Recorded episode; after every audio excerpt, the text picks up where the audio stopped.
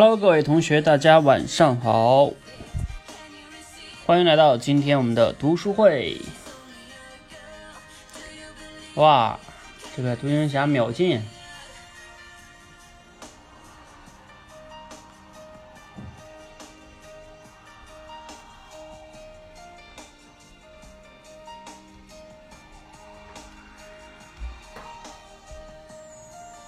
Hello，雨婷。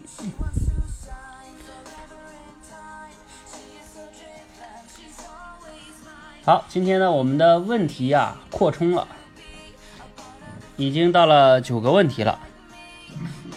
你恶补了，好，我看好你。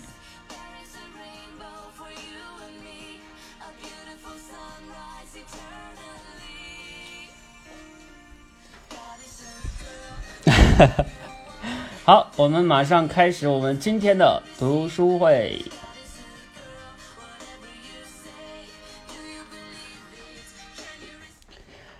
Hello，各位小伙伴，大家晚上好，欢迎来到我们说话改变世界社群举办的第二次线上互动读书会。那我们呢，这个读书会啊，跟一般情况下市面上读书会不大一样哈。我们这个呢，强调互动。另外呢，就是我们现场，要求大家去要根据我们的问题去表达，直接连麦去表达。这个啊，跟我们的呃市面上一些读书会还不一样。我们另另外呢是在线的，大家呢谁有空谁可以进来，进来可以抢答表达。因为我们这个社群主要是以基于练口才为切入点，然后让大家去读书。那我们为什么让大家来去读书呢？其实啊，呃，一方面呢是为了让大家一个输入哈，更重要的也是希望通过这样的方式让大家喜欢上读书，养成这样的一个输入的习惯。因为呢。在我们的社群里面的训练口才的理念是，你没有一个好的输入，你是不可能有好的输出的。所以读书就是一个非常非常重要的事情。我相信它的重要性，大多数人都是理解的。但是大部分人呢，往往是虽然知道它重要，但是呢，要么就读不进去，一读就困；要么呢，就是读了也不知道自己到底理没理解，也没有办法联想哈。所以呢，在我们这里呢，不止你一个人在读，有很多人一起读。同时呢，大家还可以在线去交流、分享、碰撞，你就会有收获到一些不同角度的思维的碰撞，包括举的例子啊，你会更加的对书中的内容有一个深入的理解。甚至哈，哪怕你今天没有读那个书，你听现场小伙伴呢去分享，呃，你都会能理解哦，原来作者是这个意思。好，大体上呢，我们的目的呢是这样的哈。那关于读书的这个七个步骤呢，我就不详细说了哈。但是我可以简单再说一遍。我们的七个步骤呢是这样的哈。第一个呢，我会给大家设计一些问题，你带着问题去读书。我们现在的这个问题呢已经更新了九个了。同时呢，你读书呢要像找宝藏一样把这个问题理解了。然后第二步就是在咱们直播间，我随机抽一个问题，然后现场呢大家来抢答。就是这个问题，作者在书中是怎么样去表达的？你来抢答哈。抢答的时候呢，大家也要注意你表达的时间。这是第三步。第四步呢，就是说当某一个同学抢答完了，其他同学还可以补充。这个补充也是个非常重要的环节哈。那第五步呢，就是说咱们还可以围绕这个话题呢，大家不仅是补充作者的意思，你也可以去谈一谈你的一些感想啊啊，包括你你自己的例子啊等等的哈。那第六个呢，就是我们整个活动结束呢，我们会留出三个名额左右，让大家来用一分钟左右来总结一下你今天活动的收获，这也是练大家的一个即兴表达的机会哈。我们前天吧，对，前天我们还做了一个，也是在这个喜马拉雅的直播间，大家可以去听录音，我们还做了一个即兴表达的这样的一个训练哈。在现实中开会啊，或者很多的时候都需要即兴表达的，其实，在我们这个读书会中啊。也有点偏向于即兴表达，因为你不知道我要问哪个问题。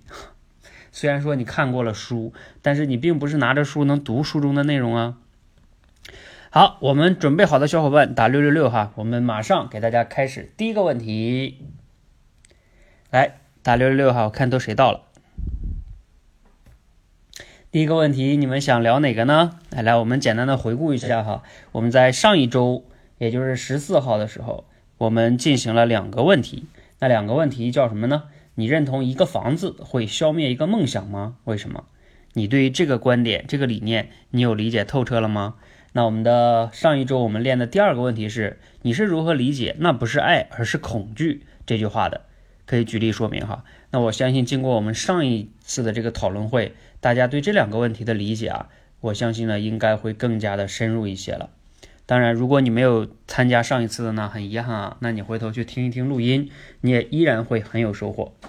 那我们今天呢，先来，今天我们的问题库啊，已经到了九个了。我们先来讨论的问题是什么呢？啊，我来看一看哈，哪个比较有意思呢？嗯，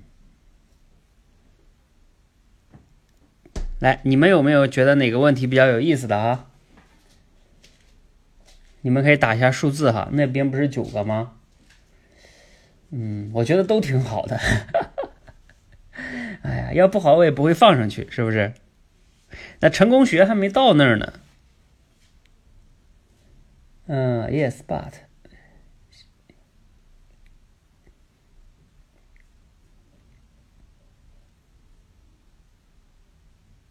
好，我们来一个第三个吧，就是安全感那个，我们上一周已经已经其实其实聊来着。我们来聊一个第三个吧，因为我觉得第三个也是很多人在思维模式上特别容易出问题的一个，就是第一章哈，利尔，第一章，呃，就是你玩过哪些 Yes But 游戏吗？请列举分享一下。来，有的人呢可能不太了解这个 Yes But。这个叫什么东西哈？哎，有谁看过的？来，上来先给大家解释一下 yes but 是什么东西，然后呢，呃，大家就理解这是啥意思了。就是作者在这里边举了一个 yes but 的一个案例哈，然后呢，有谈到这个 yes but，在生活中有很多这样的人叫 yes butter，就是这样 yes butter 这样的人，你也可以思考一下你自己是不是这样的人哈。来，有没有小小伙伴能上来给我们解释一下这个 yes but 是什么意思？然后以及你是怎么理解它的？你玩过这样的游戏吗？你能列举分享一下吗？因为有些伙伴可能啊没有读这么细，或者是还没读到这儿，这也是有可能的。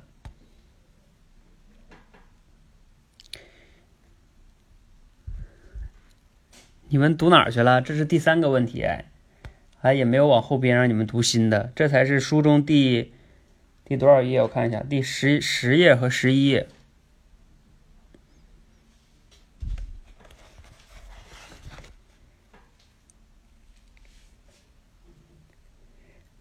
来来来，哎，来了一个同学，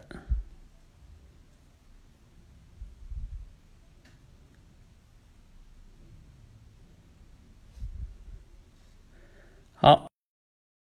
教练，哎，嗯，好，那我先开始说讲一下啊，就是因为我记得他这是讲那个职业安全那块的时候，他讲了个 yes but，就是说我们其实在职业规划的时候就陷入了一种困境，你知道这个是是这个是应该是这样这样做可以，但是我们却就找各种理由就不去做了，就比如说那个你想考研吗？啊，他说想。那你为什么不考一考一考呢？考一考就知道了。就是，是的，我考研我也知道是最好的，但是我知道我好像是不喜欢学习呀，这个样子的。然后就是说，一直是给自己找这个借口，找这种明明肯定这个问题，肯定这个观点，但是还找借口去推测这个这个事情，这是我理解的。所以我觉得我其实有时候也经常会出现 yes but 的，比如说我有时候会想，哎呀。我每天要出去录个小节目，这样挺好的啊。但是呢，中午我其实还更想睡一会儿，然后就这么把自己给嗯，硬生生的就把自己限制住了，就是把就是藏在自己这种小窝里。其实有时候，嗯，讲完了。啊，讲完了，讲不太好。嗯，好好好，没关系哈，不存在着绝对的好。那我们可以到时候听一些其他同学再来补充一下，嗯，谢谢玉婷，呃，玉婷呢给 yes but 哈，然后呢也举了一个例子，比如说想出去练口才，然后呢 but but 我哎呀想再再再对吧，再懒一会儿。Hello，我们有请小鱼儿。Hello，小鱼儿。啊，教练好。嗯嗯，我对这个 yes 和 but 的理解呢，就是有一些人明明认为，呃，有一些事情他很认同，这是他肯定的，所以叫 yes，但是他由于种种的原因，或者是恐惧，或者是呃其他的想法没有去做，这个就是转折的 but，他就是没有去做。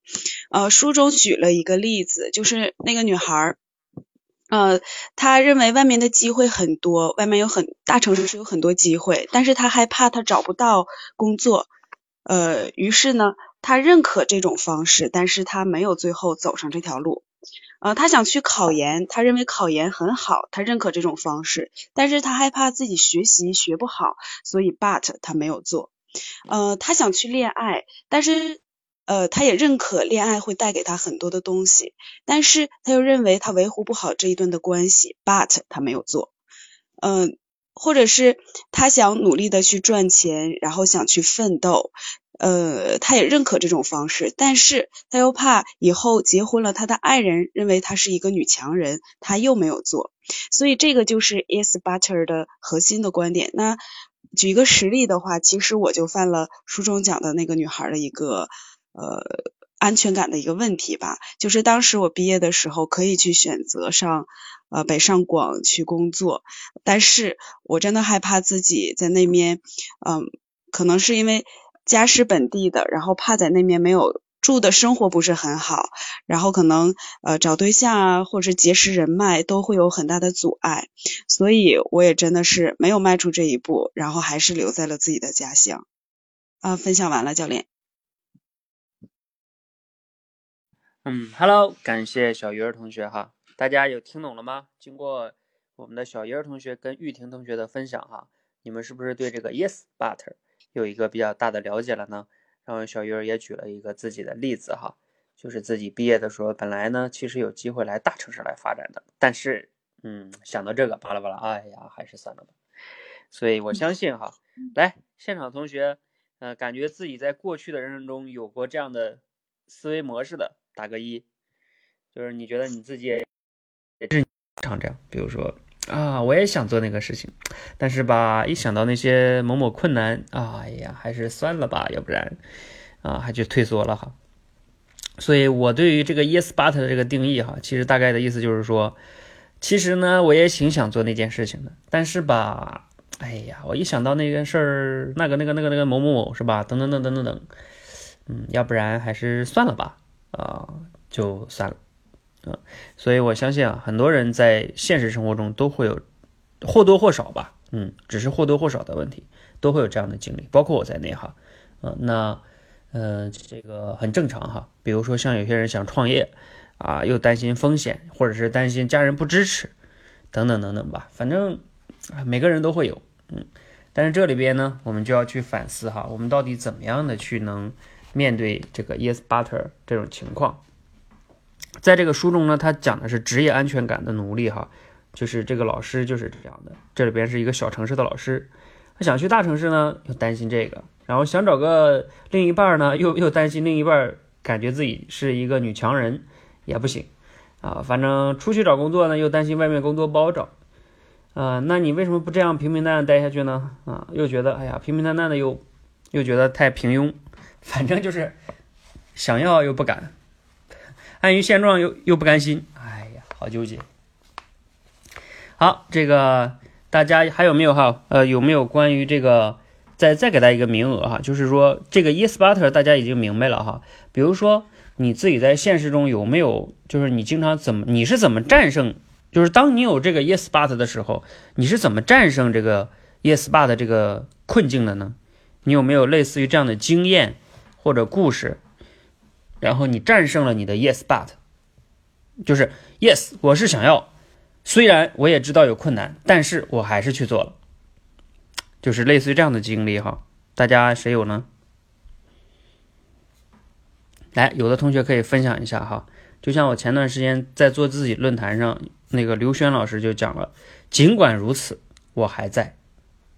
这句话我其实挺喜欢的，就是说，尽管如此。我还在，这句话跟这个 yes but 我认为是相反的，就是说，你看 yes but 是一个对吧？最终没做。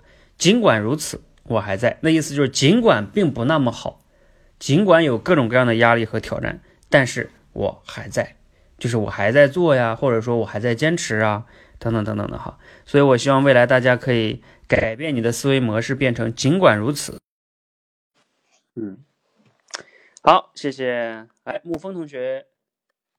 好，教练好，小伙伴们晚上好。我就我讲我的一个例子啊，就是跑步。嗯。但是我呢，应该已经连续跑了三百二十多天了。其实跑步这个事情，大家都知道它很好。其实我身边的人看着我在跑步啊，想跟我学习，也在跑步。嗯，至少跟我说过的有十几个的，可是他们都没有坚持下来。然后我就坚持下来了，所以我觉得为什么呢？首先第一个，你大家都知道这个很好啊，知道跑步能够锻炼身体，对身体很有好处，可是就是做不到，为什么呢？第一个就是真正对呃跑步的带来的结果，对他的认识还不够，因为因为他也没有去做过嘛，他只知道哦很好，但是他没有。得到那种感觉，就是就是真正去呃坚持很久以后的那种感觉，他没有体验到。一个就是认识到，第二个呢，确实会遇到困难。为什么呢？因为每个人每天都有事情啊，你早上能早起吗？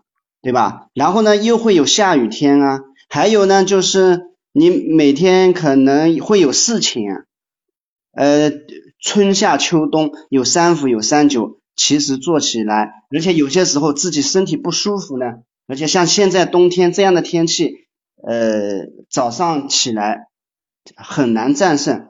然后我是怎么我是怎么战胜的呢？首先就是二十一天，就是刚开始就是逼自己，二十一天可以养成一个习惯。所以呢，最开始的二十一天没有任何理由，就是逼迫自己，就是很不舒服的，但是我就一定要逼自己。要度过二十一天，这是第一个二十一天。然后第，然后接下来呢，就稍微放宽一点要求，比如说，呃，你如果做不到嘞，哎，可以稍微跑少一点。比如说我每天定个是三点八公里、四公里的，那有时候实在有点累嘛，也允许自己，那就跑两公里就可以了。但是最少最少是两公里以上啊。就是有时候稍微放宽一下自己的要求，对自己的要求啊。然后呢，第三个呢，就是就是要有目标感，一定要有目标感。就是哎呃，不是说我跑个几天就算了，就说要跑就要以年为单位的这样子感觉去跑。比如说我要跑半程马拉松了，我以后呢要跑全程马拉松了，就是有强烈的目标感啊啊，这这个是这个是第三个。然后第四个呢，我觉得我自己感悟就是，呃，在跑的过程中要给自己积极的暗示跟反馈，比如说啊，我每天早上跑好以后呢，哎，我感觉哇，今天精神气爽。然后呢，呃，比如说随着一个月以后、两个月以后，哇，大家就就是你整个人的精神面貌感觉非常好，那人家对你的感觉也很好。其实在这个过程中啊，就是说不断的给自己一个。呃呃，积极的积极的回馈，就是我做了这件事情，我不断的从中得到回馈，然后这一个是让自己能够持续持续运动的一个很重要的要素啊。因为如果你做了一个事情没有价值，没有积极的反馈，就跟我们锻炼口才一样，如果没有反馈，没有好的进步，那很难坚持下去啊。这个就是我的分享，谢谢各位啊。嗯。好，谢谢沐风同学哈，沐风同学讲了四分钟啊，我提醒大家一下哈，大家尽量把自己的发言呢控制在三分钟之内哈，因为我们的时间有限啊，我知道大家分享的内容都很好哈，但是一定要控制时间。好，感谢沐风的分享哈，这个跑步能坚持下来确实不容易哈，为你点赞。那再给丽尔同学分享一下吧。Hello，大家好。嗯。啊，教练，我分享一下哈，我对这个事儿挺有体会的。我相信每个人或多或少都碰到过这样的事儿。处理这种事情，yes 和 but 这种游戏的时候呢，我就有一个一个原则吧，这个原则呢，就是在小的事情上，比方说刚才沐风说的跑步呀，或者是刚才安婷说的早上起不来呀，这些事儿我是不太会用的，因为我觉得不是说大事儿、小事儿都必须要原用原则，这样的话太耗费一个人的精力了。但是在大事儿上，我就会用这个原则。这个原则是什么呢？每当我碰到一件事儿的时候，我拿我就是在犹豫，哎呀，我好想去做，但是也有很多的 but，我不敢去做的时候，我就会跟自己说，如果这件事儿不做的话，你会不会后悔？比方说十年以后会不会后悔？或者是到你临死的时候，你再想起这件事儿的时候，你会不会后悔？如果你会后悔的话，那你就必须一定要去做。我我举一个我的例子哈，就是前几年其实我自己有一次小小的创业的，为什么会有这么一次创业呢？就是我在给我的女儿 Ella 找英语老师的时候，就我碰到了这么一个问题，呃，我给她找外国的老师，因为外国的老师价格比较贵。大概是二十分钟吧，可能就要一百多块钱，像 VIP 什么的。但是呢，我认为学英语是需要保持一定的频率的，所以我会让他每天都上英语课。这样的话，就是价格会比较贵嘛，一个月算下来会有，呃，四千多块钱，我觉得不是很划得来。那另外一个呢，就是如果找就是之前汤姆教练在的这种五一 talk，他是菲律宾的老师，菲律宾的老师呢价格相对比较便宜，但是教练知道。就是菲律宾老师的一个劣势就在于他们的口音比较重，所以正是基于这样的一个原因呢，我就自己开始哎找了几个菲律宾的，我认为口音各方面还不错的老师，然后在淘宝上面开了这么一家店。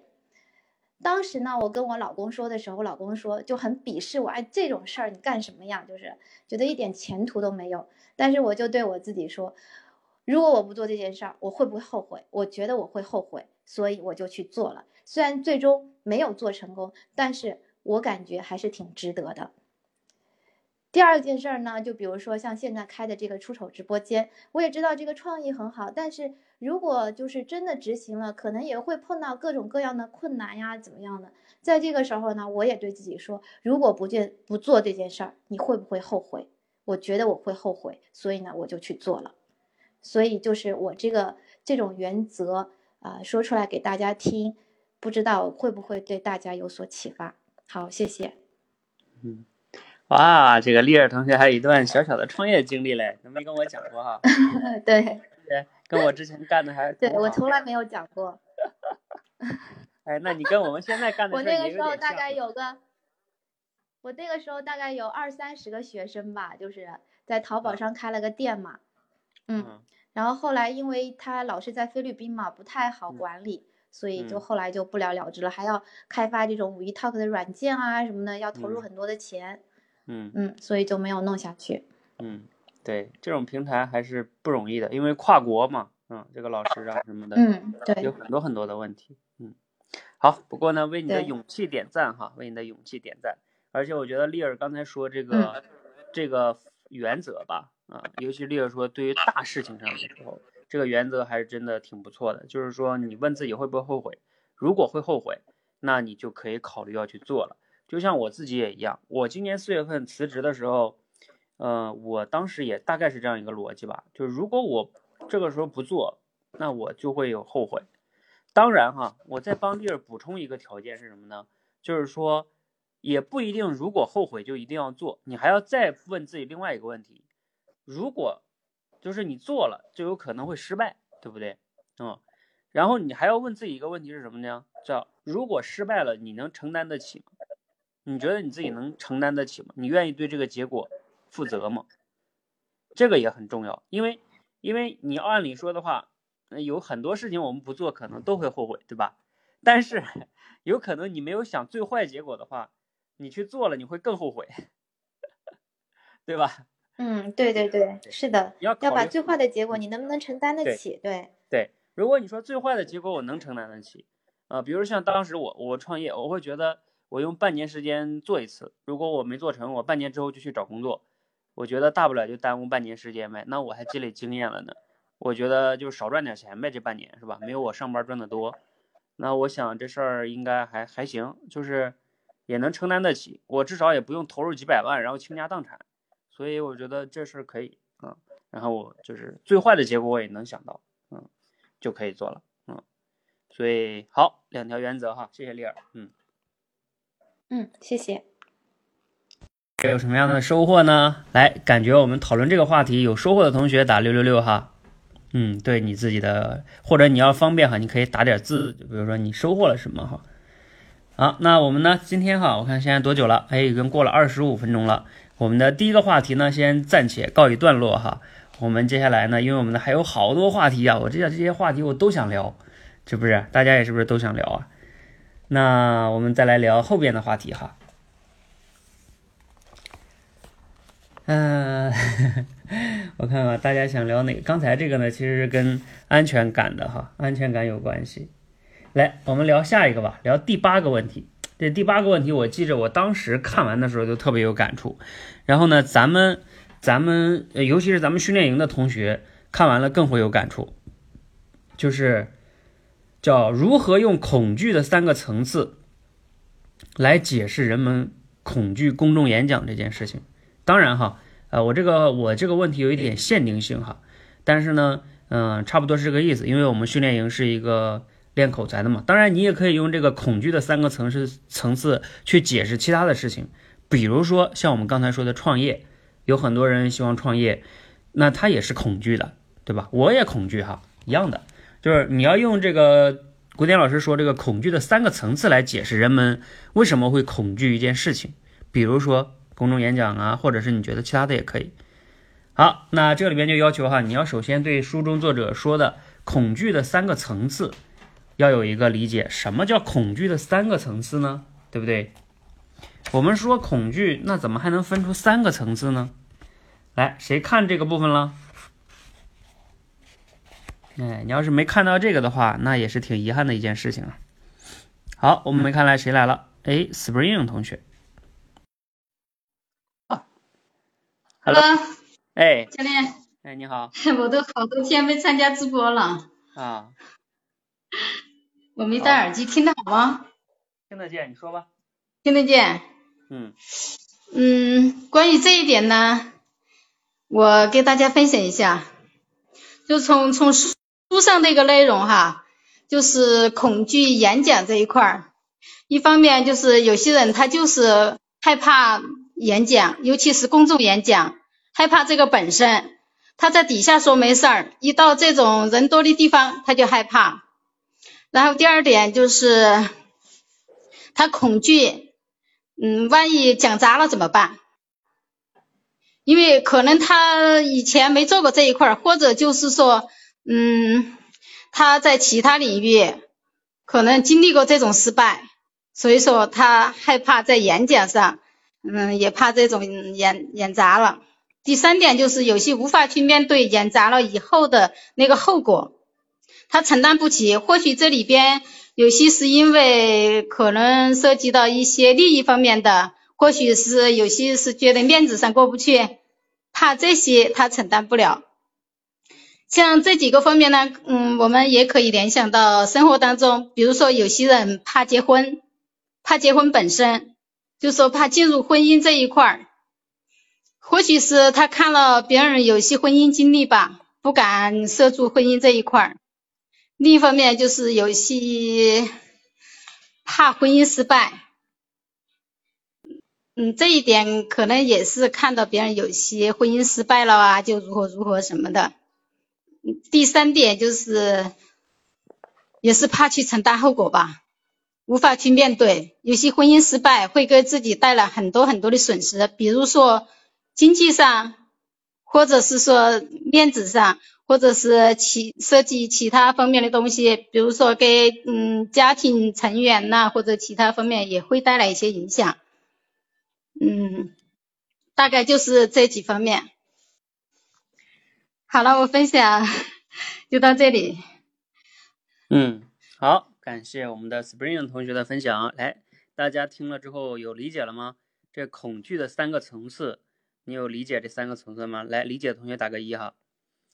好，感谢 Spring 同学。来，还有没有其他同学要来补充的？哦？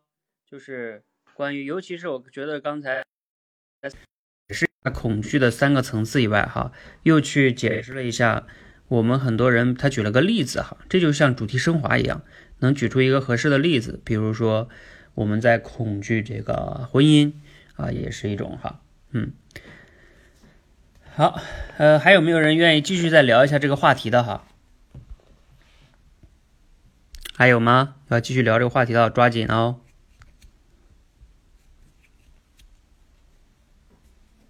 刚才我觉得 Spring 说的那三个层次中的第二个跟第三个，呃，我又仔细看了一下书哈，感觉好像是稍微稍微偏了一点。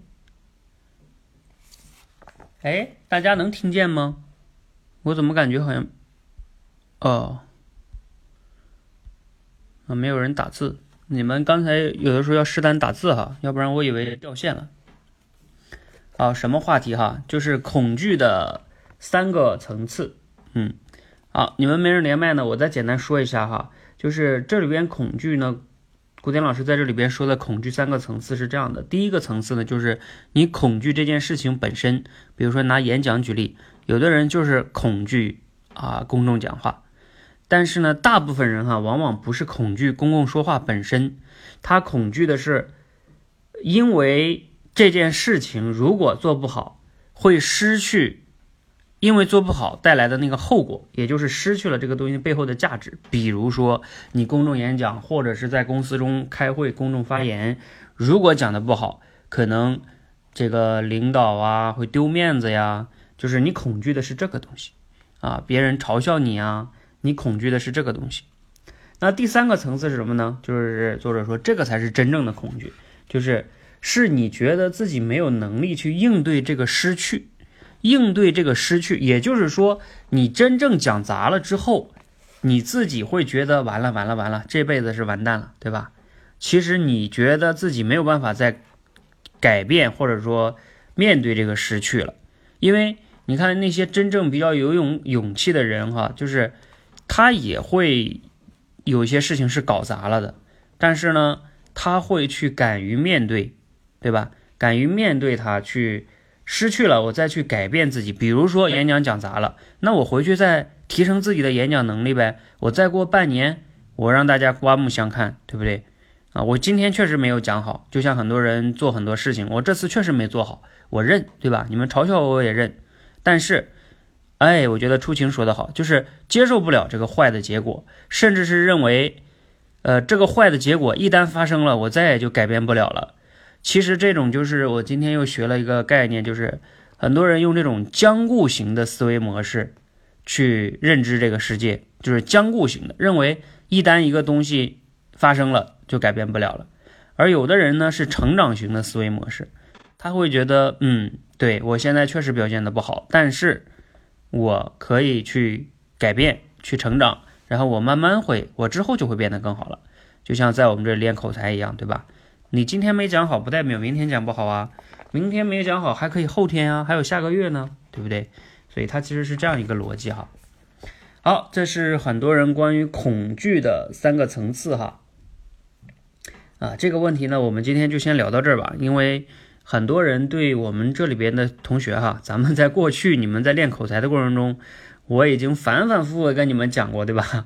我们要怎么怎么样的去。啊，放下完美呀，是吧？其实都是跟那个恐惧有关系的。嗯，那我们接下来再聊一个话题吧，聊一个大家都会可能比较有比较有感触的，就是这个呃，关于作者说的提升安全感。其实这个这一章呢，作者主要就是在讲提升安全感的事情。然后作者给了提升安全感有六招哈。呃，不同的人呢看了之后啊，对不同的招会有不同的感触。那你可以说一下，你你最有感触的招是哪哪几招，对吧？然后，尤其是如果你能在现实中，你自己假如说你曾经有过类似于这样的例子啊，那你可以分享一下。就比如说你战胜了，就是提升了自己的安全感。作者结合作者给的六招中啊，你有没有用过哪一招呢？或者说你是怎么理解这一招的呢？好，这个话题范围比较大哈，所以呢，你能聊的还是比较多的。这六招大家还有印象吗？啊，关于这六招，我可以给你们简单的说一下哈。第一招是，来，你们谁要是想好了就连麦哈。关于第一招就是小范围的冒一冒险，第二招呢就是远离那些太容易获得安全感、太容易获得的安全感。还有呢，第三招是珍爱生命，远离恐惧。啊，他指的远离恐惧，主要就是少看一些那些什么凄惨的电影。还有第四个就是做一个恐惧的保险箱，第五个就是做成功日志，你就能成为牛人。我记得我大学的时候看这本书的时候，我读到这儿的时候，我还去买了这本《小狗钱钱》这本书呢。然后我当时还做了一些成功日志，挺有意思的。第六招是面对恐惧，彻底反弹，这就是刚才咱们谈的恐惧的三个层次。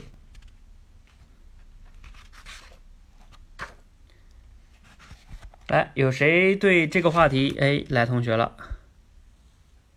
好，这个是哪个同学呀？YH，你？哎哎，教练好，我是 Mary。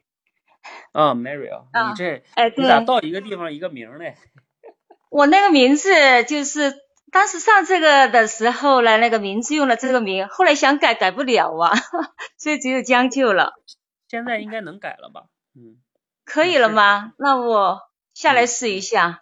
哎，好，我想说一下那个哎，提升口呃那个安全感的六个方面的，然后给我印象比较深刻的就是第四的一个。就是做一个恐惧的保险箱。嗯，我想分享一个例子了，就是去年，嗯，我儿子不是高考嘛，哈，六月份高考嘛，然后在高考前一个月呢，他就老是跟我说，他说，哎呀，妈妈呀，妈妈呀，他说我很担心呐，我怕我考不好怎么办呢？如果我本科都考不了，以后我该怎么办呢？然后我就发现那段时间他整天精神面貌不好，休息也不好。然后呢，我就跟他说。嗯，那你拿一个本子吧，记录一下吧。你担心什么？其实你可以有两个选择，想一下最坏的结果。如果真的考不好，你有两个选择，第一个是选择明年再考复读，第二个选择呢就是没考好，然后你又不想明年再考的话，那么我们就根据你的分数选一个，嗯，不相对。来说好就业专点有关系啊哈，就把它写在本子上嘛，你最担心的东西，然后他就照着我说的，就把他担心的事情写了下来，然后写了下来以后，他就想到嘛，如果考不好，最多然后就是大不了上不了本科，读一个专科哈，那样哈，然后选一个相对容易比较就业好就业的专业哈，以后也可以。嗯，继续读书啊，然后出来，然后专升本这些也可以的嘛，哈。然后写了下来呢，我发现他也就释怀了，然后后面的状态就慢慢一下下的调好了。所以说我对这一点的印象比较深，就是设置一个保险箱，把你恐惧的事情把它写下来，把你最担心的事情、最坏的结果把它写下来，然后可以而以放下和释怀。所以说，这就是我的体会。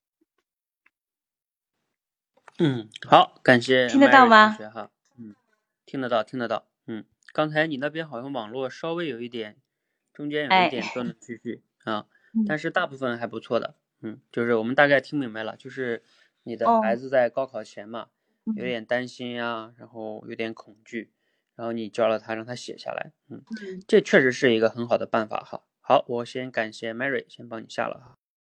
大家可以试一试，比如说你们此刻啊，你可以想一想你内心中最恐惧的是什么，然后呢，你可以拿一个笔，拿一个纸，把它写下来。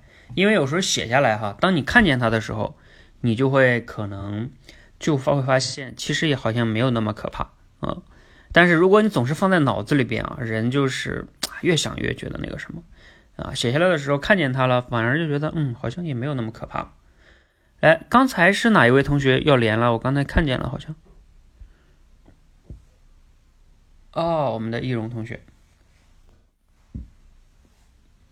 哎，你好。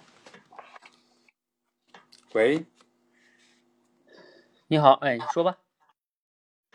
教练，那个刚才您说的那六点嘛，其实我觉得对第二点我有点感触，就是远离那些太容易获得的安全感。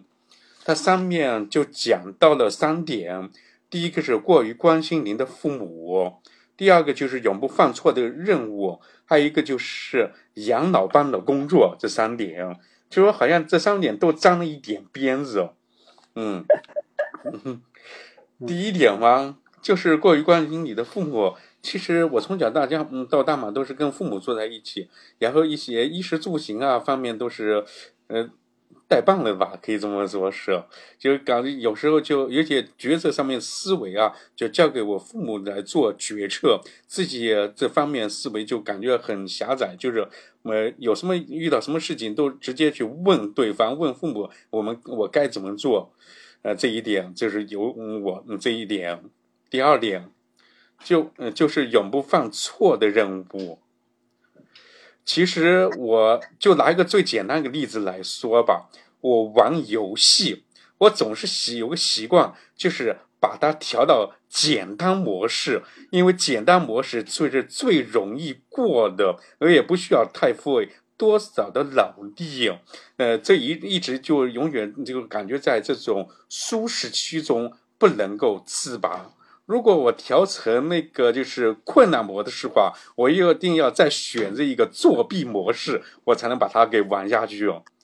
嗯，第三个就是养老班的工作，呃，其实在一个时嗯单位工作时间久了的话，我就会懒于去思考另外的工作。但是如果遇到一些真正对我发展影响不利的话，我才会去渐渐的去才去思考我下一步该怎么做。可以感觉做是很被动，很被动。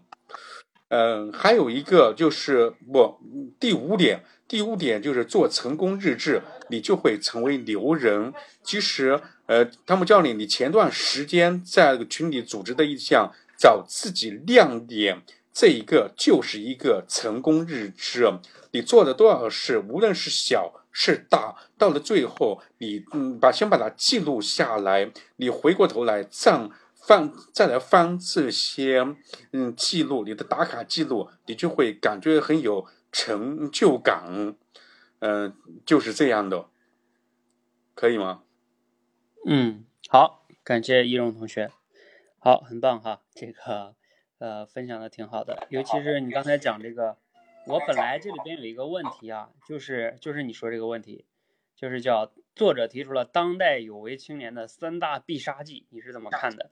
你相当于把我们的第七个问题呀也给回答了，嗯嗯，挺有意思。我对这三大必杀技也是挺有感触的哈。来，现场的小伙伴有看过看了书中这部分吗？就是刚才易容说的前面那个部分，就是有一个很关心你的父母。来，一二三哈，你们可以打字打数字哈，就是说看一下你占了几个这三大必杀技。呃，第一个是过于关心你的父母，这是第一个。如果你要是占了，你就打个一哈。第二个必杀技呢，就是你经常做那些永不犯错的任务，这是二哈。然后第三个就是一个养老班的工作，那那就是三个。呃，如果你是一二三都占了，你就打一二三哈。你像丽儿同学，你打了个三的话，我就是不知道你是一二三都占了，还是你只是说第三个。嗯。好，你像这个。晴朗同学说的就是一二三都占了，哎，那那就是这个不一样了哈，嗯，好，所以所以这个呃，你到底占了几个哈？这个古典老师总结的叫当代有为青年的三大必杀技。刚才易容同学也基本上说了，嗯，从小到大经常愿意问父母，这个问父母啊，就会导致自己缺乏主见，而且你形成了一种习惯性的路径依赖，就会有时候确实会比较比较麻烦哈。大家一定要反思。你像国外不是说嘛，十五十八岁之后就就脱离了父母嘛，就不让父母管了，这是一个比较好的成长模式。好，我们感谢易容同学。那另外一个呢，就是我们的永不犯错的任务。你勇敢，永远不想去犯错，这个也是一个确实挺麻烦的一件事情。嗯，还有这个工作，我当年在那个油田上班的时候，我就是有这种感觉。呃。我当时在油田上班的时候，应该是第二和第三都占了。那任务、那工作也没有什么犯错的，每天按部就班的。然后另外是养老班的工作，那真的是养老班的工作，四点多就下班了。当时我就是感觉我真的是在那儿养老，后来我就不在那儿待了。还有关心你的父母，呃，我父母还好，这个方面也还挺好的。然后我一般做大的决定，其实一般不怎么问他们，我做完了，等我觉得比较 OK 了，我才告诉他们。好，这个大家可以去对照一下哈。然后，哎，谁有没有对这个话题哈？我们就连带哈，把这个，因为他们两个本来就是连着的，就是这个第六和第七，他们是连着的。尤其是有为青年的三大必杀技啊，还有提升安全感的六招，这两个部分，谁还有没有愿意分享的哈？关于这两个问这两个话题，比如说你曾经，嗯，因为这个。因为父母的限制啊，或者说某些工作耽误了你的人生啊，就是说的有为青年必杀技嘛，就是你觉得你的人生都被这给毁了，那其实也可以拿来分享分享哈。呃，这个独行侠来了一个二，你打二是什么意思？就是相当于你说你经常在做不犯错的任务是吗？还有小青同学也在打二，嗯。啊，你的父母太开明了，那你太幸福了。对，大家要能能赶上那种特别开明的父母，支持你的决定，那是你人生的幸福哈。有的父母就是真的管的太多了，什么都想管啊，从小上学管吃饭，管穿什么衣服，买衣服是吧？然后啊，毕业了给安排工作，买房子，相亲，反正就是人生大事小事全部包了。这个就比较麻烦，管的越多呢，在我看来就越是害孩子。哎呀，这个易容同学，你真的要现在立刻反思，如果你不突破这一点啊，很麻烦。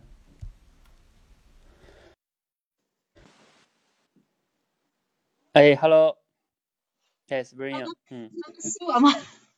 嗯。教练好，我给大家分享一点吧，不是我的经历，但是是我一个朋友的，就是因为父母的干预嘛，他在婚姻上面出现了很大的问题。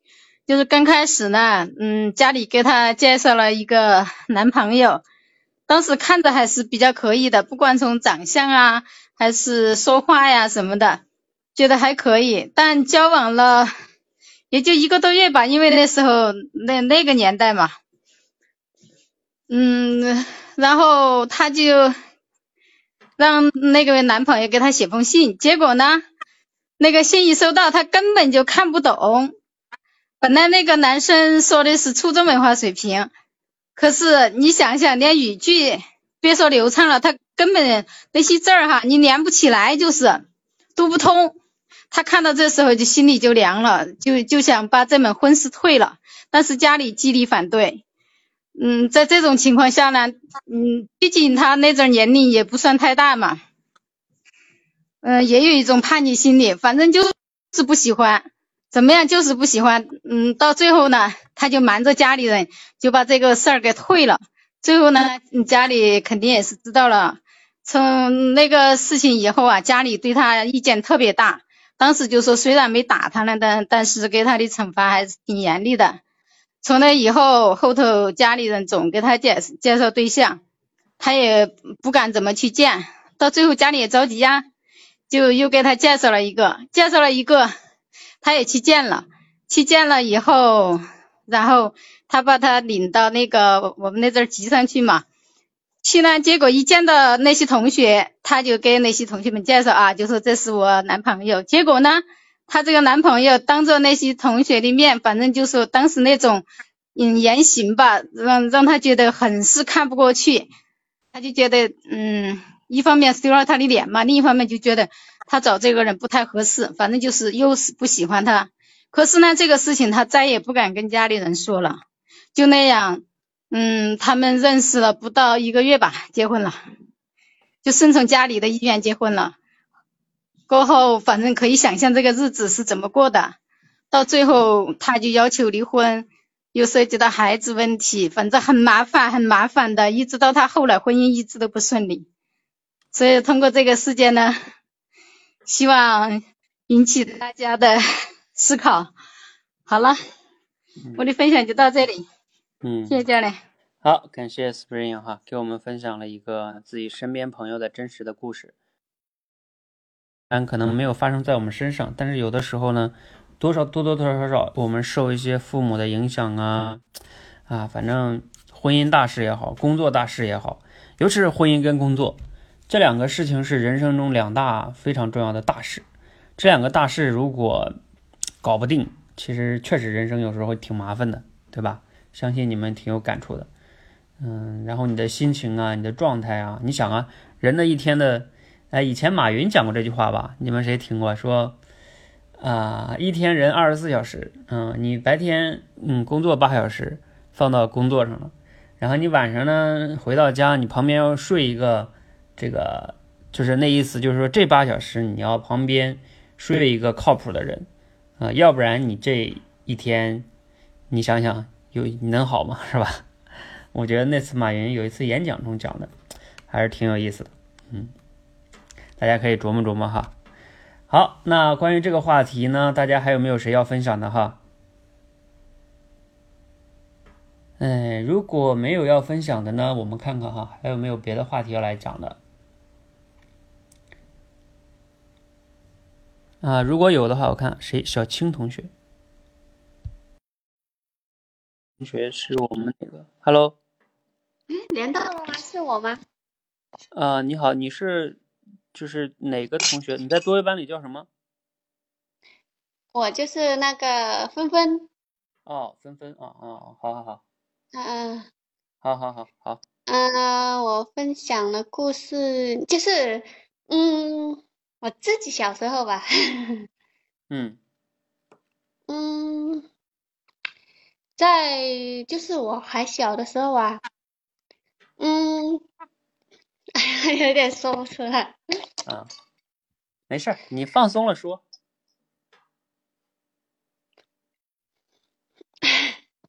嗯，就是，嗯，我在我还小的时候呢，在我几岁吧，嗯，父母呢，就是刚开始的时候还很好，后来父母出去打工，但是父母最喜欢的就是，嗯，我。爸爸喜欢喝酒，喝酒就会打人，就喜欢跟爸爸妈妈打架，所以小时候就是在吵闹中过的。后来他们去，他们去上班去打工了，嗯，留了两个弟弟在家里，我我一个人带两个弟弟。嗯，后来读书呢，也不嗯没有时间去读书，因为我要带他们，父母又。嗯，哎，哎，他们又不寄钱回来，我只有在在家里面种地，种辣椒、豆子、玉米、西瓜，自己种这些去卖，就这样在家带弟弟，他们 也不知道怎么想的，就是弟弟读书的时候，他们都还要我背的。我背着弟弟去读书，后来，嗯，很去读书过后，因为我要带带他们回来，还要挑水做饭，还要去种东西这些，所以一都没有没有心思去读书。后来长大长大了一些过后，我父母把我们接到他上班的地方去读书。读书过后呢？我没有，也没有心思读书，只读了一年就没心思读书了，就出来上班。嗯，那时候我就想啊，我也上班供两个弟弟读书。但是，一在父母身边，他们又经常打架吵架。嗯，我觉得父母这样很影响到孩子的，特别影响。嗯，所以呢，我就上班，我们就。跟我跟妈妈拿钱去交弟弟的学费，因为弟弟读读的那个是封闭学校，那钱要很高，就是我就拿所有的钱跟妈妈的钱借给爸爸交学费，但是他没有拿去交，不知道用哪里去了。我弟弟被关在学校里面。那时候我第一次喝酒，喝了好多好多，我我妈妈以为我那时候会死掉，所以我觉得父母的父母父母吵架真的很影响到孩子的，所以呢，我嗯，我就想啊，那时候我是特别特别想读书的，但是后来就没心思读书了，没心思读书，几年过后呢。嗯，我就认认识我我我男朋友，我就是我老公吧。现在认识他过后，我就是那时候就是再也不想听爸爸妈妈吵架，我就自己独自一个人跑出来。所以我就是那个上次在这里说的那个，就是十八岁结婚。所以那时候感觉，现在感觉就是不懂事了，但是。我觉得我还是很幸运的，嗯，我老公还是很好的，嗯，好，谢谢，嗯，我就讲讲到这吧。我就是最想最想讲的就是，嗯，父母影响孩子真的特别特别的大。嗯，好，感谢我们芬芬同学的分享哈，嗯，分享了自己真实的故事哈，嗯，大家互动哈。嗯，尤其是父母吵架，我相信有很多人会有这样的经历哈。来，现场不知道有没有人有这样的经历哈？有的可以打个一哈，呃，至少让你们觉得其实你们也不并不孤独。有好多孩子的，就在小的时候成长经历的时候，父母都是吵架的，啊，就是，所以所以你们也并不孤独吧哈。啊，在这里我多说一个观点吧。前几天看那个古典老师。他们对古典老师的一个访谈，然后古典老师就谈到一个观点哈，他说每个人在就是我们小的时候成长经历中都会遇到一些嗯，就是现在让我们看来会觉得哎呀，对我们人生产生不太好的负面影响的这样的一些经历，比如说你遇到一个不太好的老师是吧？他在上学的时候呃讽刺你，或者说甚至是侮辱你说你这辈子怎么怎么样啦。当然还有我们这些不太幸福的家庭，离异的、留守的，还有吵架的，等等等等吧，哈，其实都有。那古典老师当时就说了个观点啊，他说，嗯，过去的一些不太如意的人生经历，哈，不代表你未来就不好啊，就是你你从现在开始去觉察到那些经历，然后从内心中去接纳它，放下它。然后从现在去改变自己的人生，他当时讲的观点就是创做自己，就是要创造自己啊，活出自己想要的那个样子哈。所以过去的经历呢，嗯，我们每个人要嗯接纳它，放下它，这个也是非常重要的哈。然后另外呢，有的时候其他同学有听到这个类似的经历呢，如果你的家庭是比较好的，那你就要感恩你父母吧哈。如果你的父母在你小的时候经常吵架，其实，啊，也可以理解吧。有的时候，父母嘛，他们也不是什么完美的人。有的时候他们到一起，尤其是我们父母那个代的那人哈，他们那种婚姻都是，有时候也是什么相亲的呀，是吧？可能都没怎么见过面，就就就结婚了，有各种原因也都是有的哈。好。感谢芬芬同学的分享哈，哇，芬芬同学很厉害啊，从小一个人照顾两个弟弟，带他们上学啊，好，谢谢芬芬，嗯，啊，我们刚才还有一个同学好像是连麦啊，小鱼儿，嗯，教练好，嗯，你好，嗯，就是刚才根据六招快速提升安全感。呃，我还想做一些实例吧。一个是小范围的贸易冒险，这个跟他说的是一样的。我之前也是刚学会开车的时候，也是呃依靠着 GPS 去走，发现很多的路就是在我们家附近，然后我一我都没有注都没有注意过我们家的这个路边的景色，还有呃一些建筑。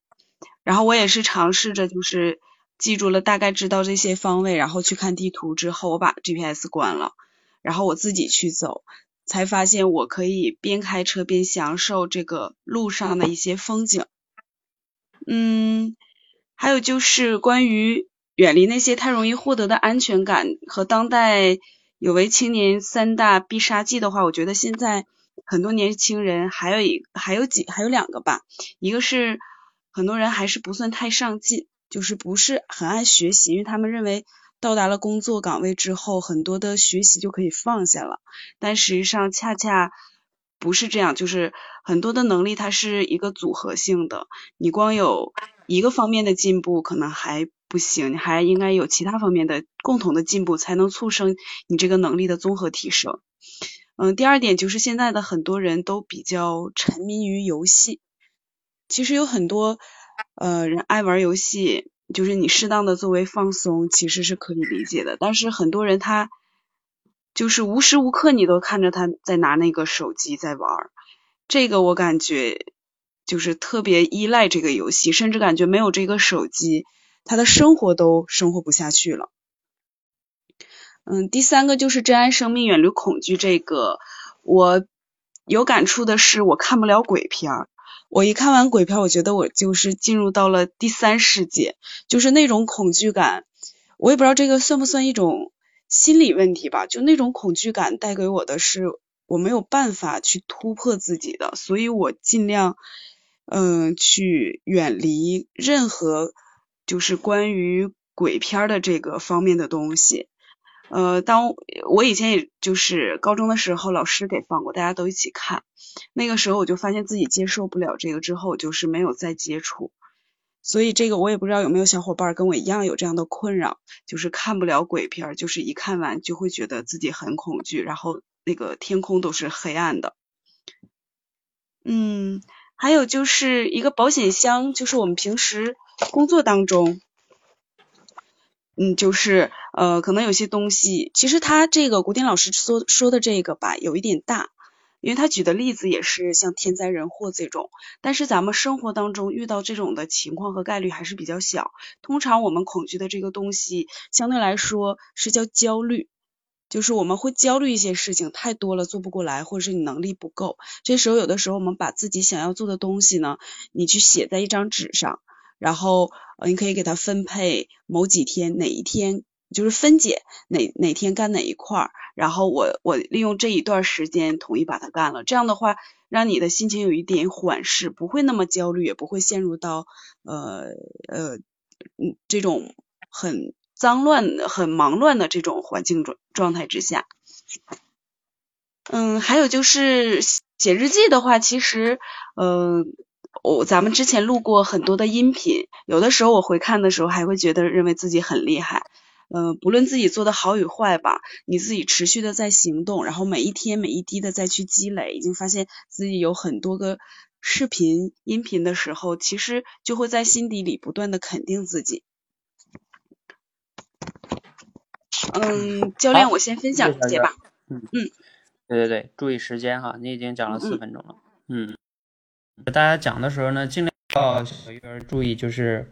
呃，我们这里边每次连麦啊，其实也算是一次演讲，就是你要注意你讲的这个观点的明确性啊，你会发现你大部分的把这里边讲了好几个点，那你就不聚焦，不聚焦呢，呃，有时候别人听了之后啊，就是每一个都是简单带过，反而呢，别人也没什么印象。大家一定要注意哈，在我们这里来表达呢，其实也是要让自己说的话对他人产生影响力。这个也是非常非常重要的哈，就是像我自己讲的，我说希望你们最终说话不仅仅是为了说话，是为了产生影响力的。好，那我希望大家注意哈。那小鱼儿呢，刚才讲了另外两点，我觉得还挺有意思的，就是说除了那个嗯当代那个三大必杀技以外，他又补充了两个，一个是呃不爱学习，还有一个是沉迷游戏哈。不知道大家有多少人，就是你或者你身边。有没有这样的哈？那就相当于从除了小鱼儿补充这两个，相当于当代的五大必杀技了哈。好，感谢小鱼儿哈。嗯，好，那呃，我们最后吧，最后再聊一个问题，就是最后这个第九个问题。第九个问题呢，就是作者的终极观点了，就是说。作者说：“安全感不是拿回来的，那到底是怎么回来的呢？啊，其实这个呢也已经有说到了哈，就是安全感不是拿回来的，我也可以直接跟你们说观点是给出来的，给出来的。然后呢，当然作者在书中举了一个例子哈，呃，你自己在生活中还有没有类似于符合作者说的这个例子的？就是安全感不是拿回来的啊，苏鑫同学，你现在来也刚刚好。就是我们在讨论后边这个问题啊，就是说作者说安全感不是拿回来的，而是给回来的。啊，你们谁在生活中有类似于这样的经历呢？可以来分享一下哈。就是你觉得你自己，比如说曾经特别没有安全感，当然哈，作者是这个观点。如果你有别的经历也可以哈，就是比如说你的安全感是怎么回来的？假如说你说我曾经是一个特没安全感的人，后来我怎么怎么了，我就有安全感了，或者是你因为跟作者说这个观点比较像的话，也挺好的。好，来大家构思一下哈，想一想，在大脑里啊，我们的玉婷同学，教练能听见我讲话吧？能。啊，我开始讲了。就是我在高中的时候有一个朋友，就是他一开始的时候是特别内向的人，但是后来呢，我就觉得，哎，这个小姑娘是怎么回事？是不是特内向，不爱说话？然后我就去了解她，结果后来她就慢慢的、慢慢的觉得啊，那个他就觉得，哎呀，自己好像是有了有种有了一种归属、安全、归属感和安全感那种感觉，他就觉得啊，我是一个不是一个孤独的人，然后他就一直是这样的。但后来有一天，我说我是准备要去回老家，我要回去高考的时候，他就觉得，哎呀，一下子觉得这个安全感就好像是没了那种感觉，然后他就就特别特别不开心，他就觉得，哎呀，我我们俩要分离了，就怎么怎么样的，就开始恐惧。然后我说没不要紧，只要你时刻想着我，我们以后都可以去再那个再联系的。到后来的时候，因为发生了一些不快嘛，然后我俩就闹意见。然后后来呢，他就觉得，哎呀，我这样不对，然后他就觉得，就跟我又又去主动去找我，然后就主动去关心我。后来慢慢的、慢慢的，他就觉得，哎呀，这个事情好像是，真的是，他之前跟我说过，他说我以前是一直是在向你索取，但是后来我发现，当我去就是去关注你、关心你的时候，我发现那个时候我才是真正的快乐，真正的有那种安全感。我就觉得从我朋友这块的时候，我深刻意识到了啊，原来他这安全感还是很强的，就是说真的是安全感是给出来的，而不是说要回来的。嗯，好，好了，我教练我的。嗯，感谢玉婷的分享啊。超时了，分四十多秒，这个时候不一定非得要讲一分钟的哈，我们是说控制在三分钟以内。好，玉婷给我们讲了一个她身边的这个，她跟她同学一个故事啊，一个关系的一个变化，尤其她同学的一个转变哈，嗯，他就恰好的说明了这个作者的这个观点。好，其他同学还有没有类似的故事啊、案例呀、啊你的经历呀，可以来分享一下的哈。尤其是安全感这事儿还是挺重要的。呃，如果我们活着的话，你的安全感特别低的话，你就很容易陷入到比如说恐惧呀、焦虑呀、自卑呀等等等等这些情绪里边去。这些情绪呢，就会浪费你很多的精力，最终其实也就浪费你的时间了。好，哎，我们的森林同学来了，森林同学总是来压轴分享的哈。Hello，听到，哎，听到了，听到了的，嗯，好，讲一讲我我的安全感。以前我也是一个没什么安全感的，就是我一个性格比较内向吧，然后我不愿意接触新生新的事物，所以我总是躲在后面。比如说有有一个考试，比如说那个。呃，驾校的考试，大家先上，到我一般排在最后面，我要观察很久，然后才敢站。但是后来我发生了很大的改变，从应该是从读书开始，一开始我看了，耶，掉线了？没有，没有是吧？啊，我看了那本卡内基的《人性的弱点，它里面就讲到了一个怎么对待，怎么对待我们面对的一些困难的方法，特别是，比如说我们无法解决困难，我们先把最害最坏的坏处想到，比如说有一段时间我的我跟我邻居发生了一些矛盾，他总是把车子停在我的前面，堵着我出去，那么我就先想。那我就先想到最坏的结果是什么？最坏的结果就是我不停进来嘛，不停进不停到我家的这个院子里面来，我就把车子停在外面，仅此而已。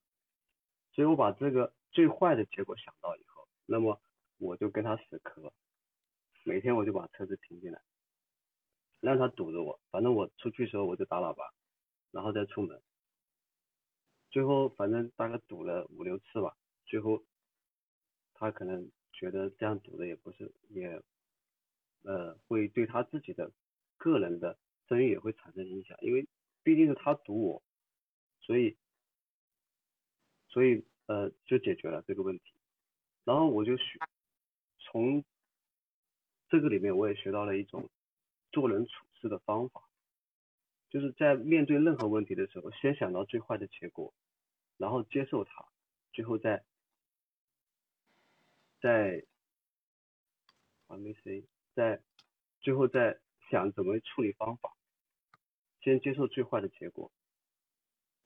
我最近开始敢于去尝试各种各样的新鲜事物，比如说报教练的直播演讲课程，呃，报这个就是第一个月的直播演讲，我进入了决赛。虽然我在最后那一秒钟的时候，我都想放弃。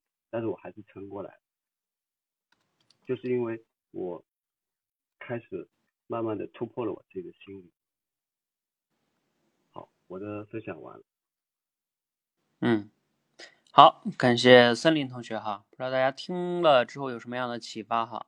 森林同学呢，跟作者说的观点呢不太一样。森林同学说他的安全感是怎么来的呢？就是做事儿的时候呢，先想一下最坏的结果，然后呢再去思考。呃，怎么样的去处理这个事情？嗯，啊，所以他就有一些改变哈。当然，他说读了一本书《康奈基的人性的弱点》啊，不知道大家谁看过康奈基的书哈？啊，还是有的时候，反正我以前我高中结束的时候，我读了，我也读过康奈基的一些书，我觉得还是挺好的哈。人生不同阶段看一看，有的还挺好的。好，那感谢森林同学，嗯。那我认为哈，就是，呃，不要一直看他的东西，他的东西，嗯，就是有一些地方不具有那么多的科学性啊，就是主要是一些举一些例子啊，然后讲一些道理啊，嗯，像现在的有很多书是很有很有逻辑推理的那种，哦，当然我现在更喜欢这种逻辑推理类的书哈。好，关于这个安全感这个话题，你到底是怎么样拿回来的？你是给出去的还是拿回来的？哈，嗯，好，我我简单分享一下我的对这个事情的认知吧。哈，其实就像你们很多人都了解哈，创业是一个呃每天都面临不确定性的一件事情，就是他的恐惧是非常大的。啊，几乎所有的创业者都是每天面临着各种不确定性和恐惧的，所以他的安全感是，就是很，如果你的安全感不够强的话，很容易就受不了了啊，这种压力啊，不确定性啊，嗯，那我自己对于古典老师这句话的理解呢，还也挺有感触的，就是说创业，很多人的第一认知呢，就是觉得，包括很多人那次我听孙涛然的创业的课程，他也讲到。很多人在创业的时候的初衷就错了，什么意什么意思呢？他的初衷就是说啊，我你问他为什么创业，他说那当然是我想赚更多的钱呀，是吧？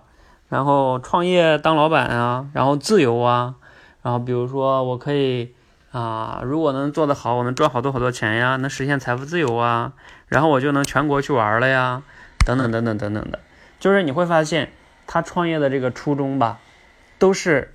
要索取很多东西，就是一直要获得很多东西，而你一旦是这样的一个逻辑呢，往往你就会，呃，如果你没有获得，你就很容易有这种恐惧，而且就算你获得了，你还会由于欲望的问题，还会想获得更多，甚至会担心获得的东西会不会失去，它就会比较容易让你没有安全感。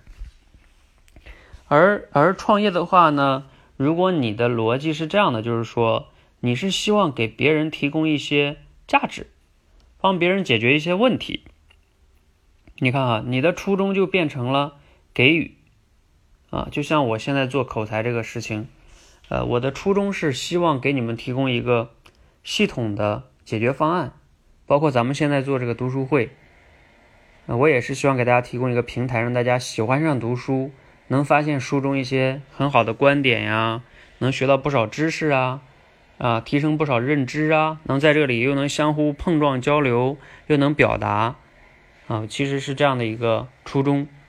所以，当你不断的去想着能给别人提供什么样的解决，提供什么样的价值，并且还有很多人需要，就像你知道，你们这些小伙伴啊，有很多报了我们半年卡的，还有一年卡的同学，就是。我觉得你们报这些不仅仅是说我收了你们那些钱哈，那些钱在我的心中我是知道的，那些钱不是我的，因为我对你们的服务还没有结束，所以那钱不是我的。那更重要的是什么呢？在我看来，是你们对我的一种信任以及需要，这个才是安全感，就是因为我能给你们提供价值，然后呢，你们对我需要，我的安全感来自于这个东西。所以你们可以去思考一下哈，就是作者这个观点是挺有意思的，就是安全感不是拿回来的，是给出去的，就是你能给别人多少东西，往往呢，你就能更有安全感。就是那句话叫“予人玫瑰，手留余香”。好，那希望大家呢有所启发和收获哈。好，那现在呢已经十点十七分了哈，我们今天的活动呢。到这里就差不多，呃，准备结束了。这些话题我们来看一下哈。作者这一章中，嗯的话题主要它的都是这一章中都是根据这个安全感去衍生出来的哈。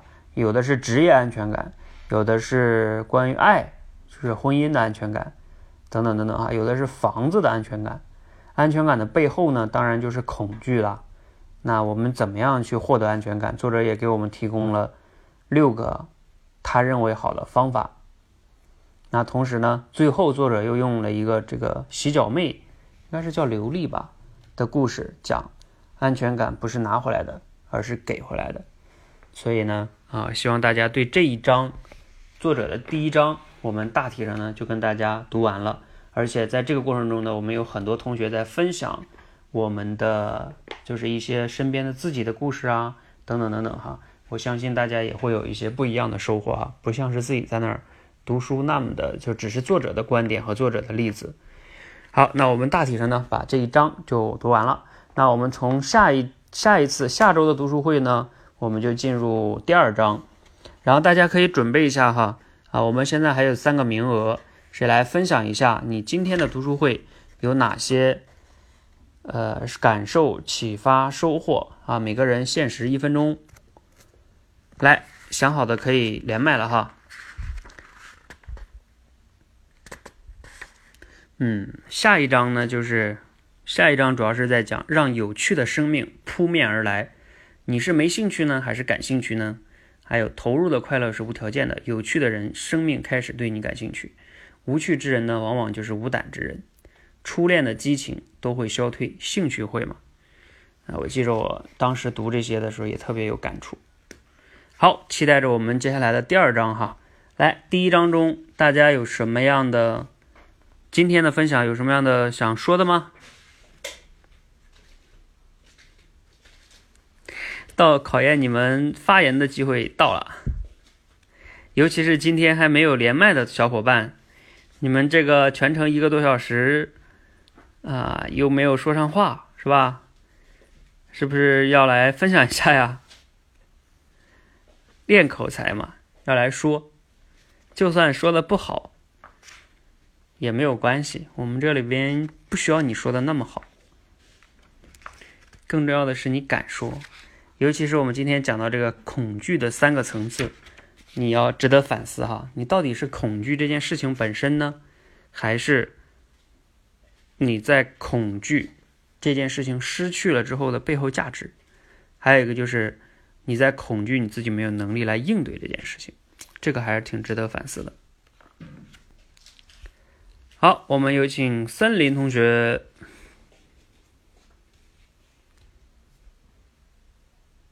我自己的感受吧，特别是对恐惧这三个层次感受很深刻。嗯，我们其实恐惧的是什么？就就是我们参加这个直播读书会，我昨天呃上上一期前天参加的时候，我不敢说，但其实我之前我是敢说敢连敢参加演讲，但为什么？我后来我找到原因了，因为我自己把自己摆到了一个。督导教练的位置上面，因为我我和安旭玉婷还有海天如雪，还有呃另外一个小伙叫什么小伙，还有另外小伙伴，我们三个人组成了呃是我们三个人加三个督导教练组成的快乐成长团，所以我就看到他们表现那么好，我就不敢说，我怕等下说了没他们好，那我怎么督导教练，我怎么做督导？所以我就想完美。但是完美 没有比行动更重要。好，我的分享完。啊，好好好好，感谢我们的森林同学哈，去感哎，刚好用了一分钟左右的时间，非常嗯，感谢直面的剖析自己的内心哈，这是很不容易的，很多人是做不到的，不敢去直面自己的内心中那些恐惧，就藏着掖着啊。其实你越藏着，越掖着，端着，你就越那个什么。尤其是你们在我们这里，某些人当了个队长啊，当了个督导教练呐，或者直播教练呀，就觉得自己应该怎么怎么样了啊。如果不行，那我就怎么怎么样了，是吧？哎呀，这就是自己给自己端上去了，下不来了。你们这就像那什么了，叫骑虎难下。嗯，不过你们真的要放下来哈，不论你们是教练也好啊，就是。什么队长也好，甚至包括我在内，我们都不是完美的人啊，我们都有成长的空间。就算自己表现的不好，那你就如果别人如果认识到了，给你指出来了，我们就改呗，是不是？所以，所以其实没有什么的哈。嗯，好，那我希望借着森林说的这个点呢，也跟我们更多的一些我们现在的直播教练也好，储备教练也好，还有队长也好哈，督导教练也好。啊，科目教练也好，啊，都一样。就是我还是想再次强调，我们每个人都是在来这里成长的，就是每个人都有自己要修炼的功课。嗯，啊，包括我在内哈，我自己也在学很多的东西，我自己身上也有很多需要改变改善的东西哈。所以大家共同努力哈。好，那我们刚才现在又一个同学在连麦了哈。啊，你们不抢机会，马上要没了。Rain，哦。喂，Hello，嗯，是我吗，教练？对。哦，我分享一下。我感觉我今天晚上讲的，首先气严重不足，好像一直都在喘大气，不像那段时间那样。第二点呢，就是流畅度也不行了。还有第三点，主题升华更不行，更差劲。因为我这一个礼拜几乎就没有上直播间，一方面呢是这一个礼拜确实也有一些忙，有些累，因为白天根本就没有时间准备，再加上前两天的时候情绪特别低落，什么都不想做，什么都不想干，就好想好想休息一天，因为我也很长时间没休息了。所以也不知道是累的还是怎么着，反正就是不想动，书也不想看，视频也没录，就偶尔呢录了点音频，都是强迫自己去录的。所以作为演讲这一块儿，我跟小伙伴们分享一下，咱们千万不能停下来，真的，一停下来那种状态，就会比以前差很多很多，不是一点半。点，好了，我的分享就到这里，好好好，谢谢 Spring 哈。然后也要自己修整一下哈，因为人不是机器人，人的这个最近我在读一些人的行为模式啊，还有人的精力管理啊这些一些内容哈，包括在学习，就是大家一定要学会自己让自己调节哈，就是你你的那种意志力会被消耗尽的，就是你如果做很多事情都是要靠意志力的话。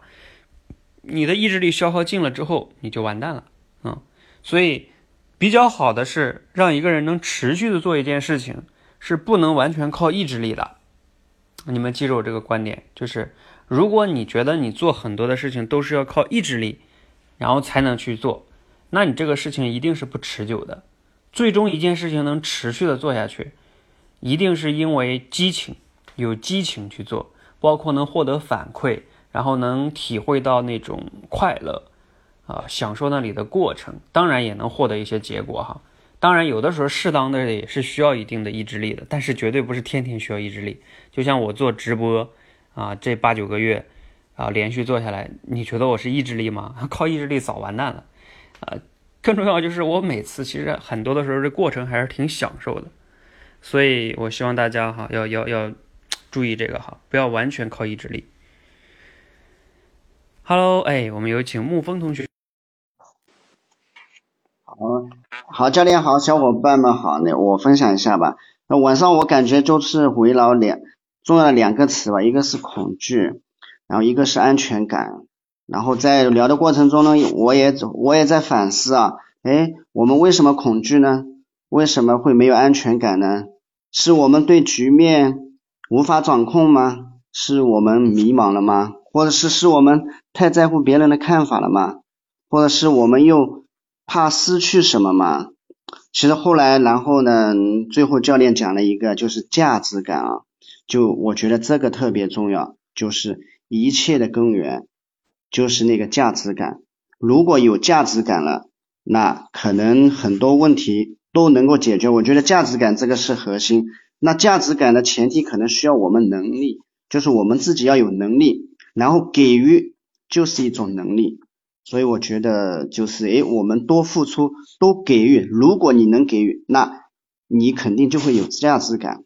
好，我的分享完了。嗯，好，谢谢沐风同学。嗯，刚好一分多钟。其实我没有说完整哈，就是我以前就讲过这个观点。很多人天天希望成长、成长、成长、成长。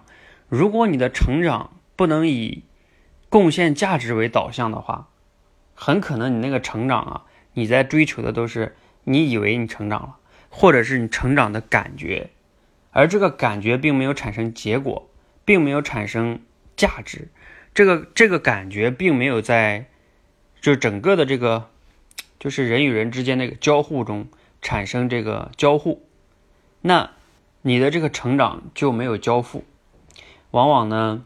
你可能最终获得的只是你成长的感觉，所以这个也是非常重要的哈。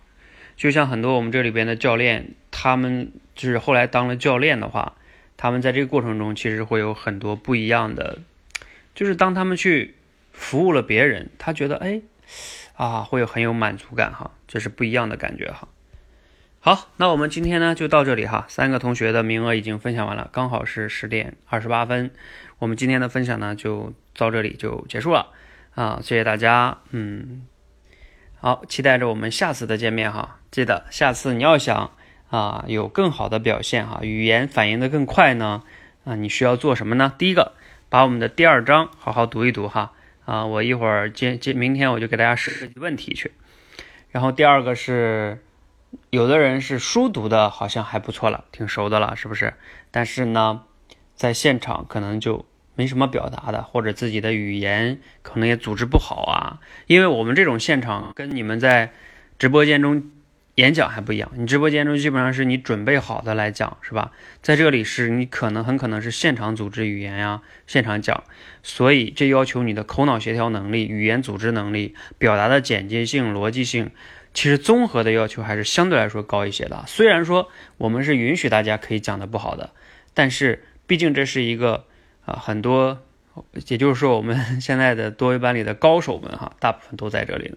当然哈，有些同学潜水的同学，啊，就是说我知道你可能也在默默的关注，可能你会觉得，哎呀，这个到到我来讲，我我还没想好呢，然后这个别人都已经说了很多了，那也正常，那也正常哈。